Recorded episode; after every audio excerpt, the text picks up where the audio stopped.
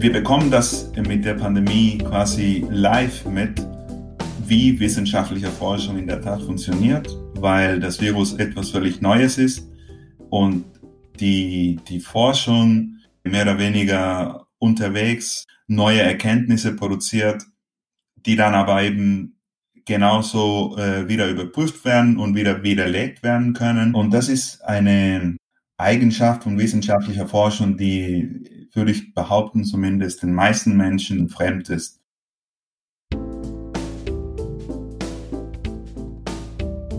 Sie hören Psychom Palaver. Mein Name ist Sabine Gysi. In jeder Episode diskutiere ich hier mit einem anderen Gast, worauf es in der Wissenschaftskommunikation ankommt.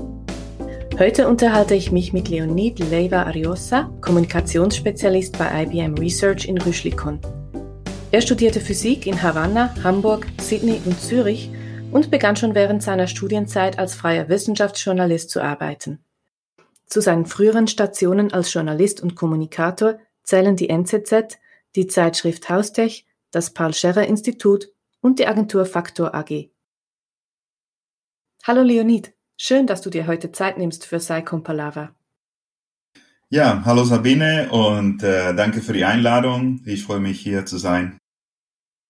Ich habe es jetzt im Intro nicht erwähnt, aber wenn ich richtig gehört habe, hast du auch mal als Physiklehrer gearbeitet. Und gerade in diesem Fach geht es ja darum, den Kindern eine gewisse Grundlage beizubringen, ein Verständnis für das wissenschaftliche Denken. Wie findest du, ist das hier in der Schweiz? Ist in der Bevölkerung genug Wissen über die Funktionsweise von Wissenschaft? Ja, es stimmt. Ich war tatsächlich einmal, allerdings nur für ein Semester, äh, Physik- und Mathematiklehrer in einer Mittelschule hier in Zürich. Es ist schwer aus, aus dieser kurzen Zeit für mich äh, einzuschätzen, inwiefern das bei den Schülern zum Beispiel schon verankert ist, dieses Verständnis für die Art und Weise, wie wissenschaftliche Forschung funktioniert.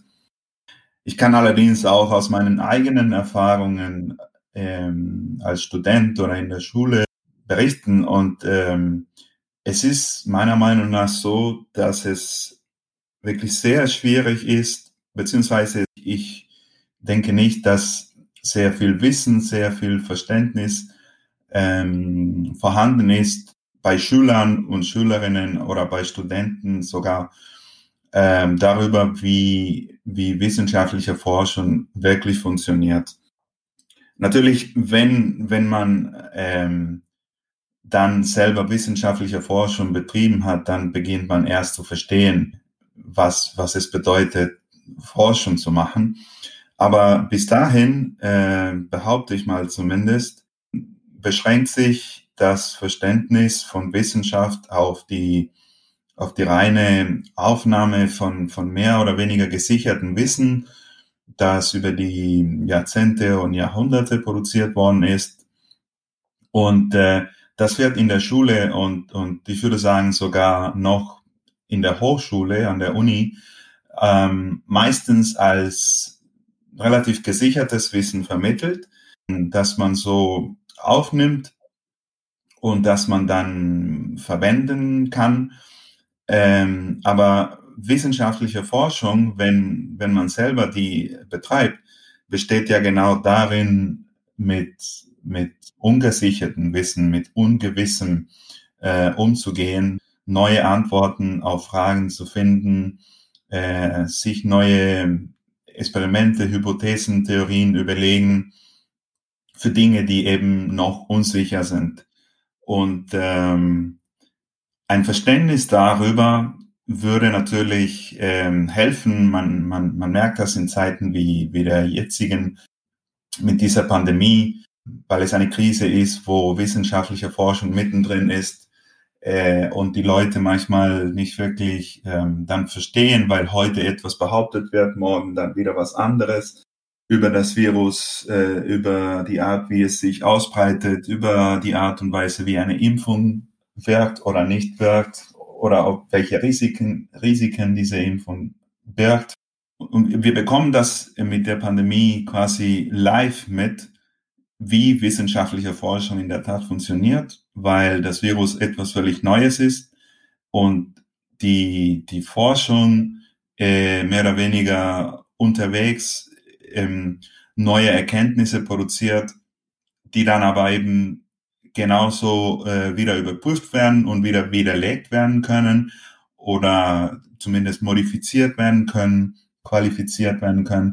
Und das ist eine Eigenschaft von wissenschaftlicher Forschung, die, würde ich behaupten, zumindest den meisten Menschen da draußen fremd ist. Man ist daran gewöhnt, Wissenschaft als Lieferantin von, von mehr oder weniger sicheren Antworten auf unsere Fragen zu liefern und mehr oder weniger gesichertes Wissen zu liefern. Gleichzeitig sind eben viele Menschen überfordert, weil, weil sie diese Funktionsweise von, von Wissenschaft nicht kennen. Und dann kann, wie, wie es jetzt der Fall ist, ähm, die Wissenschaft unter einer Glaubwürdigkeitskrise leiden. Ja, es ist auf jeden Fall, äh, würde ich sagen, eine Art von Wissen, so eine Art von Metawissen über Wissenschaft, die nicht in großem Ausmaß, würde ich sagen, vorhanden ist in unserer, in unserer Gesellschaft. Und es wäre auf jeden Fall hilfreich, man merkt das jetzt, aber es wird auch nicht äh, das letzte Mal sein, dass dieses Wissen notwendig ist oder hilfreich ist. Es ist auf jeden Fall hilfreich, wenn die Leute äh, etwas besser verstehen würden, wie Wissenschaft oder wie Forschung tatsächlich funktioniert. Und genau um dieses Grundverständnis geht es dir, richtig? Es ist ja nicht so, dass wir uns wünschen, dass jede Schülerin, jeder Schüler später Forscherin oder Forscher wird. Genau. Die, die Art und Weise, wie Wissenschaft selbst als System von Erkenntnisproduktion oder als soziologisches System, weil es ja auch von Menschen gemacht wird. Es ist sehr schwierig, äh, diese Art von Wissen zu vermitteln, außer man könnte sich überlegen, wenn man vielleicht so etwas wie ein, wie ein Schulfach einführt, ähm, Wissenschafts äh, Geschichte oder Wissenschaftsphilosophie oder Wissenschaftssoziologie oder wie auch immer. Ne?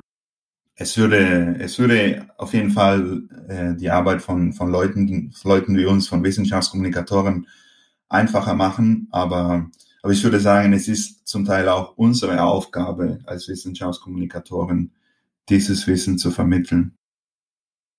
Du hast ja viele Jahre als Wissenschaftsjournalist gearbeitet bist nun aber schon länger in der Wissenschaftskommunikation.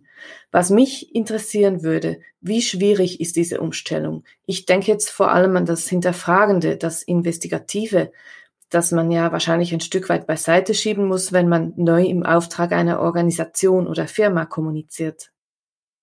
Klar, es sind, es sind zwei unterschiedliche Aufgaben. Es gibt Gemeinsamkeiten, aber es gibt natürlich auch Unterschiede, weil, weil man da jeweils im, im Auftrag eines anderen Auftraggebers, sage ich mal, agiert. Aber, aber zuerst zu den Gemeinsamkeiten. Ich denke, die, die Grundvoraussetzungen, wenn man äh, Wissenschaftsjournalist ist oder sein will, ähm, sind, sind die gleichen mehr oder weniger, äh, als wenn man ähm, in der Wissenschaftskommunikation auf Institutionsseite, auf der Seite einer Hochschule, eines Unternehmens arbeitet äh, die, die, das Interesse für Wissenschaft selbst, die Begeisterung dafür, die man dann auch ein bisschen mitgeben will. Ja, und, und dann die andere Seite ist die, die Lust am, am Kommunizieren, am ähm, Mitteilen von, von, von etwas, was äh, sehr spannend, interessant, neuartig, äh, spektakulär sein kann. Aber natürlich als Wissenschaftsjournalist hat man äh, eine andere Aufgabe. Man hat keine Verpflichtung gegenüber einer Institution, einer Hochschule äh, oder wem auch immer. Man hat äh, die Aufgabe, eben die, die wissenschaftlichen Erkenntnisse darzustellen ähm, in einer möglichst verständlichen Art und Weise, wie das ja auch übrigens der Auftrag für, für, für jemand, der auf der anderen Seite steht, ist. Und man hat nicht immer äh, als, als Wissenschaftsjournalist die Möglichkeit, vielleicht die Forschung äh, aus, aus erster Hand erklärt zu bekommen von den Wissenschaftlern, weil man ja äh, in der Regel mit sehr strengen Deadlines und so weiter arbeitet. Das heißt, vieles muss man sich sehr schnell erarbeiten. Auf der Seite, wo ich jetzt bin, hat man vielleicht mehr Zeit, weil man ist dann für längere Zeit in einer Institution, man lernt die Forschung dort kennen, mehr oder weniger auswendig. Das macht die Arbeit einfacher. Und wie du sagst, man hat aber auch äh, einen anderen Auftrag. Man muss nicht nur diese Wissenschaft äh, oder diese Ergebnisse, diese Erkenntnisse, dieses Wissen weitergeben in einer Art und Weise, die begeistert und informiert und vielleicht auch mobilisiert, sondern man hat natürlich auch die Institution zu vertreten, für die man arbeitet. Ähm, und das ist dann eine andere Ebene von, von Botschaften, die man auch äh, vermitteln soll. Und vielleicht noch eine andere Komponente, je nach Institution hat man auch noch die Aufgabe, die Wissenschaftler selbst in einem möglichst guten Licht äh, darzustellen. Aber ich denke eben, die, die Grundvoraussetzungen sind die gleichen und deshalb ist es ja auch nicht selten der Fall, dass jemand, der in der Wissenschaftskommunikation arbeitet, für eine Uni oder ein Unternehmen, ähm, schon vorher als Wissenschaftsjournalist gearbeitet hat. Aber ja, ich meine, wenn, wenn man das ähm, ein bisschen tiefer drüber nachdenkt, ist es ja auch im Journalismus nicht völlig ähm, neutral oder, oder unabhängig. Also ähm, Zeitungen oder staatliche äh, Fernsehsender haben ja auch eine Editorial Policy. Das heißt, auch, auch Zeitungen sind nicht neutral in dem Sinne, dass es auch dort eine gewisse Art von Bias gibt, eine gewisse Art von Vorurteil sozusagen. Die einen Zeitungen neigen eher nach links, die anderen mehr nach rechts, die anderen so und so und, äh, und auch das ähm, informiert, auch das bedingt die Art und Weise, wie man über Wissenschaft kommuniziert, weil Wissenschaft existiert auch nicht in einem Vakuum. Das ist ja jetzt während der Pandemie besonders augenfällig geworden. Aber bestimmt kannst du uns auch ein Beispiel aus normaleren Zeiten erzählen. Wenn man zurückdenkt an, an das Geothermie-Projekt in Basel zum Beispiel, ähm, das gescheitert ist, nachdem dort die Bohrungen ähm, Erdbeben ausgelöst haben. Es gab sehr unterschiedliche, beziehungsweise die Berichterstattung, die äh, darüber gemacht wurde in den Zeitungen, war sehr, ist sehr unterschiedlich ausgefallen. Und äh, die einen Zeitungen haben gesagt, gut, äh, kann passieren, null Risiko gibt es nicht, aber wenn man es nicht probiert, kann man es nicht wissen. Die anderen haben vielleicht das Scheitern des Projekts äh, als äh, Vorlage genutzt, um, um dann ihre politische Agenda äh, nach vorne zu bringen und zu sagen, nun, das war ja klar von Anfang an, dass man da fahrlässig äh, mit den Risiken umgegangen ist und der ganze Quatsch mit der Geothermie, das war ja von Anfang an zum Scheitern verurteilt. So, äh, auch da sieht man, dass, und ich sage, äh, nicht, dass das auf individueller Ebene von Journalist zu Journalist funktioniert. Aber es ist am Ende, ob, ob ich das als Wissenschaftsjournalist schreibe oder ob das mein Kollege macht, der im Wirtschaftsressort arbeitet. Am Ende geht es auch um Kommunikation von Technik in diesem Fall und Wissenschaft. Und, und die ist auch in, in den Zeitungen oder die ist auch für Journalisten nicht in einem Nirvana der Neutralität oder so. Das heißt, ähm, ja, ob man, ob man Journalist ist oder Kommunikator ist, ähm, glaube ich, ist man in beiden Fällen gut beraten, auch ein bisschen äh, seine, seine ethischen Prinzipien immer zu überprüfen und, und auch sich immer zu, zu fragen, inwie, inwieweit man bereit ist, mit den Vorgaben mitzugehen und, äh, und wo ist man dann nicht bereit, weil man hat immer irgendwelche Vorgaben. Man ist nie hundertprozentig neutral, ob, ob man Journalist oder, oder, oder quasi PR-Profi ist. Ähm, diese Bedingungen gibt es überall.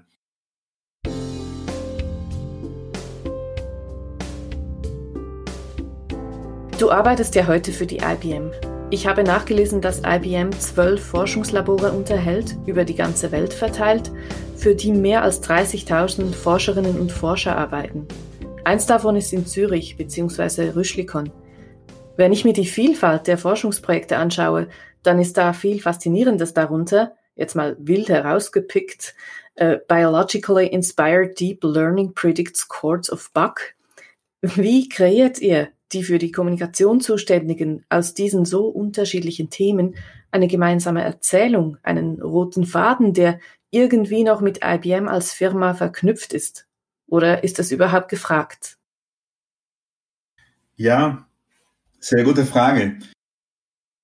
Das ist auf jeden Fall jetzt in dem Fall mein Privileg als jemand, der bei IBM Research arbeitet, äh, dass die Themen so unterschiedlich, so vielfältig sind. Die Bandbreite an Themen ist, ist in der Tat enorm und ähm, ich bin, wie du gesagt hast, auch nur in einem von, im Moment sind das auch mehr als zwölf Forschungszentren weltweit.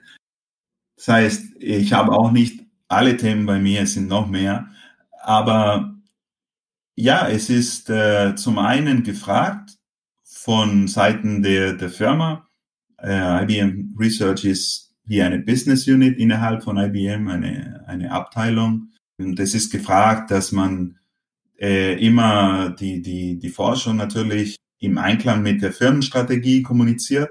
Äh, und das bedeutet dann in der Praxis, dass Themen, die näher bei der Firmenstrategie sind, den Vorzug bekommen, wenn es darum geht, ja, was kommunizieren wir, was nicht oder wie intensiv kommunizieren wir dies oder das. Das heißt, das geht natürlich mit rein in diese, in diese Gleichung äh, bei der Entscheidungsfindung.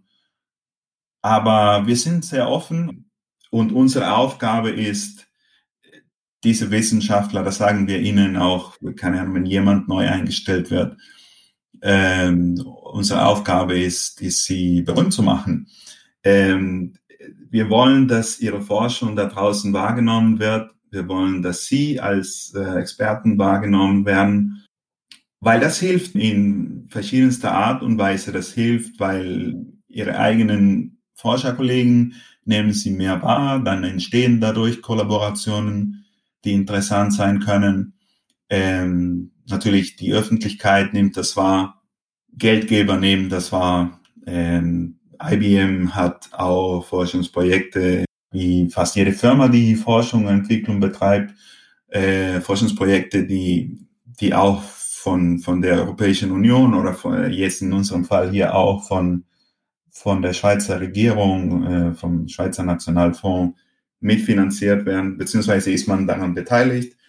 Und da ist es natürlich wichtig, dass man in dem, was man macht, eine gute Reputation und Sichtbarkeit hat bezogen auf die Frage, wie man äh, einen Fokus behält oder beziehungsweise wie man eine kohärente Kommunikation betreibt. Ähm, man, man kann das vielleicht nicht immer, weil die Themen wirklich sehr unterschiedlich sind. Und das ist eben das Spannende an einem Ort wie, wie IBM Research, dass, dass man sich nicht beschränkt auf die Forschungsthemen, die einen wirklich strikt direkten Einfluss auf das Geschäft haben, sondern man gibt sich auch die Freiheit, äh, Themen zu erforschen, die vielleicht in 10 oder 20 oder 30 Jahren erst von Relevanz sein werden.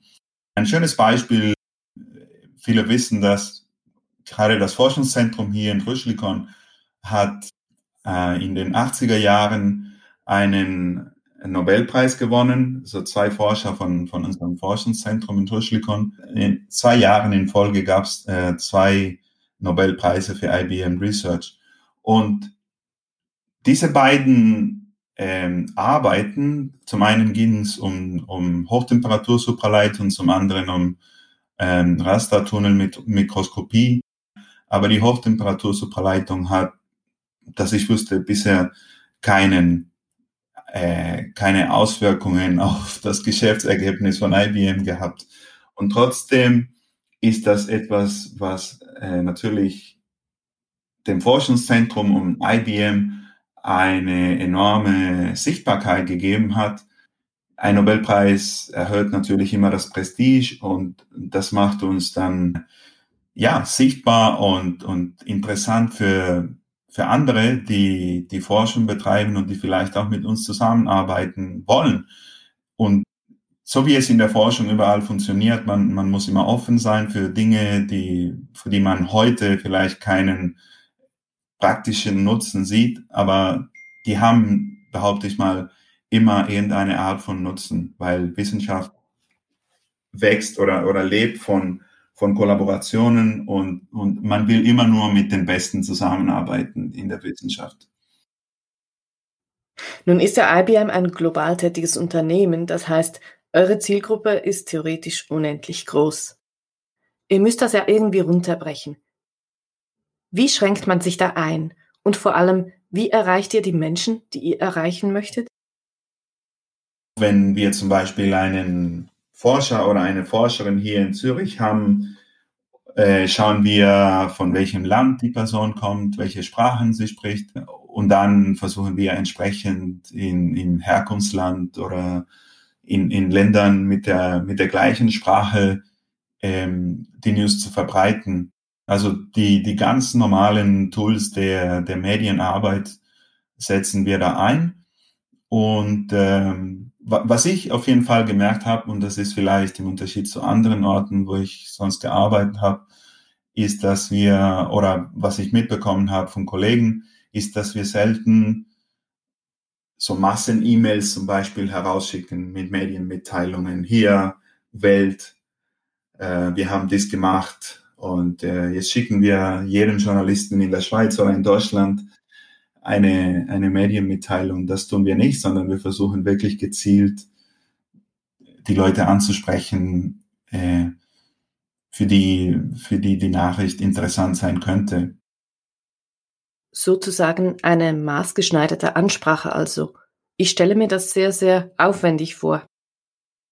Es bedingt natürlich äh, etwas mehr Arbeit, ähm, aber es ist dann auch, glaube ich, die Mühe wert, weil man, ja, weil man sich nicht äh, Journalisten verkrault. Äh, ich weiß auch aus meiner Zeit als Journalist, dass das das Grauen eines jeden Journalisten ist, wenn täglich äh, Dutzende von Medienmitteilungen, die in das in das Mailfach reinflattern, die gar nichts mit dir zu tun haben, wo du sofort weißt, okay, das lösche ich, weil es, es ist nicht mein Thema, äh, es interessiert mich nicht.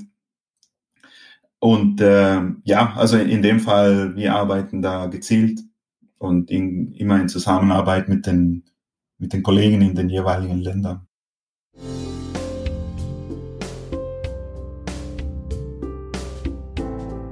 Magst du uns noch über ein Wissenschaftskommunikationsprojekt erzählen, das dir besonders am Herzen liegt? Ich erzähle dir mal von einem Projekt, an dem ich jetzt gerade arbeite. Äh, und da geht es darum, unsere Forschung im Bereich künstliche Intelligenz für die, für die, für das Gesundheitswesen beziehungsweise für die Forschung im Bereich Medizin und Biowissenschaften. Ähm, und ich organisiere jetzt eine, ein Roundtable, einen runden Tisch für Journalisten. Und die Besonderheit dabei ist, dass wir das nur für Journalisten aus äh, Lateinamerika und Spanien machen. Und zwar, äh, weil wir festgestellt haben, dass unsere Forschung in diesem Bereich, in diesen Geografien in diesen Regionen äh, relativ wenig bekannt ist. Wir werden nicht in dem Ausmaß als, als führende äh, Institution in diesen Forschungsbereichen äh, ähm, wahrgenommen, wie wir denken, dass wir wahrgenommen werden könnten. Und dann hat sich die Situation ergeben, dass wir in diesem Forschungs Bereich mehrere spanisch sprechende Wissenschaftler haben, auch einige aus Lateinamerika. Und dann habe ich gedacht, ja, warum machen wir das nicht auch mit denen, wo dann die, die Gemeinsamkeit auch noch gegeben ist, dass, dass die Forscher aus der Region kommen. Ich habe mir ein, ein, ein Programm überlegt und äh, die Forscher angesprochen, gefragt, ob sie denn Lust hätten, über ihre Forschung zu erzählen die haben sofort Ja gesagt, ähm, weil sie auch selbst natürlich gemerkt hatten, dass in den, selbst wenn sie, wenn sie wichtige Forschungsergebnisse hatten, wurde in ihren Ländern, in, in, in, der, in den Medien sehr wenig darüber berichtet. Und äh, sie waren von Anfang an sehr motiviert. Und jetzt sind wir dabei, das Ganze äh, auf die Beine zu stellen. Es wird ähm, hoffentlich noch in diesem Monat stattfinden. Es bedingt eben diese, diese Arbeit, äh, setzt voraus, dass wir mit den Kollegen in den Regionen zusammenarbeiten, dass sie uns helfen, die Journalisten zu identifizieren, die äh, an so einem Anlass teilnehmen möchten. Äh, es ist viel Koordinationsarbeit, dass es dann auch keine Konflikte gibt mit den e Events, die sie selbst organisieren dort dass die Wissenschaftler auch schon eine gewisse Sichtbarkeit haben, dass wir sie vorbereiten, weil sie die Themen in sehr kurzen Vorträgen präsentieren müssen ähm, und dann auch in einer möglichst einfachen, verständlichen Sprache, ähm, dass wir Personen finden, die den Anlass im Vorfeld und auch danach in Social Media ähm, verbreiten, dass das ja, dass möglichst viele äh, davon mitbekommen und nicht nur dann diejenigen, die tatsächlich am Event teilnehmen. Es ist äh, eine Art von Projekt von denen, die, die ich, äh, wo ich sage, ich habe das Privileg, eben in so einer Organisation zu arbeiten, weil, weil es so international ist und weil wir praktisch aus jeder, aus jeder Ecke der Welt ähm, Forscher bei uns haben und Forscherinnen. Und, ähm, und dann kann ich hier in Zürich sitzen und mit einer argentinischen Forscherin äh, mich unterhalten über ihre Forschung und sie sitzt in Kenia und der andere, auch Argentinier, sitzt in New York und dann gibt's eine Spanierin, die sitzt hier in Zürich und, und wir alle organisieren dann zusammen ein Event für Lateinamerika und, und Spanien.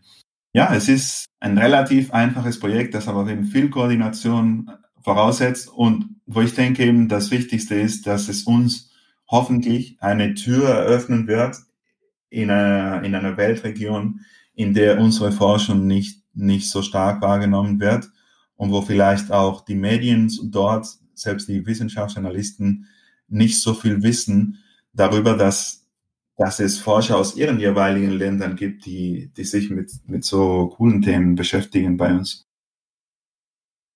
Wir sind bereits am Schluss des heutigen Psychon Palavers. Ganz herzlichen Dank für dieses spannende Gespräch, Leonid. Gibt es etwas, was du jetzt mit unserem Publikum noch teilen möchtest?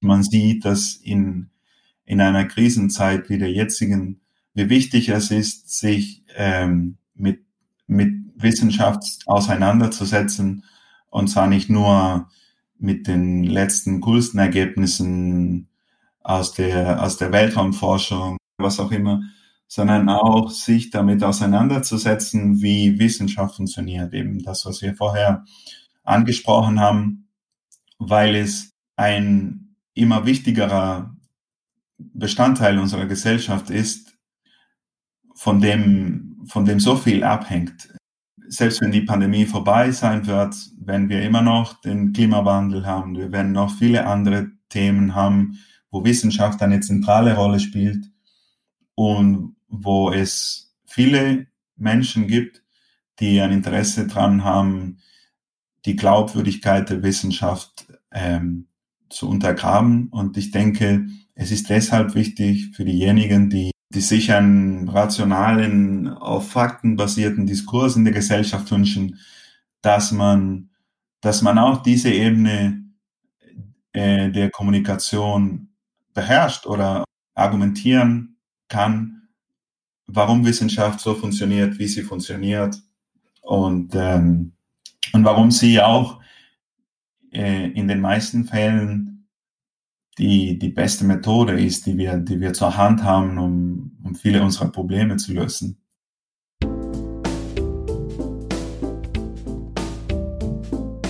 Das war Saikon Palava. Mein Name ist Sabine Gysi und ich habe mich heute mit Leonid Leiva unterhalten, Kommunikationsspezialist bei IBM Research in Rüschlikon. Links zu all den Initiativen und Projekten, die wir erwähnt haben, findet ihr in den Show Notes oder unter saicom.ch mit 2m. Wenn euch dieser Podcast gefallen hat, bitte liked und teilt ihn und hört bald wieder rein. Bald gibt es neue Episoden.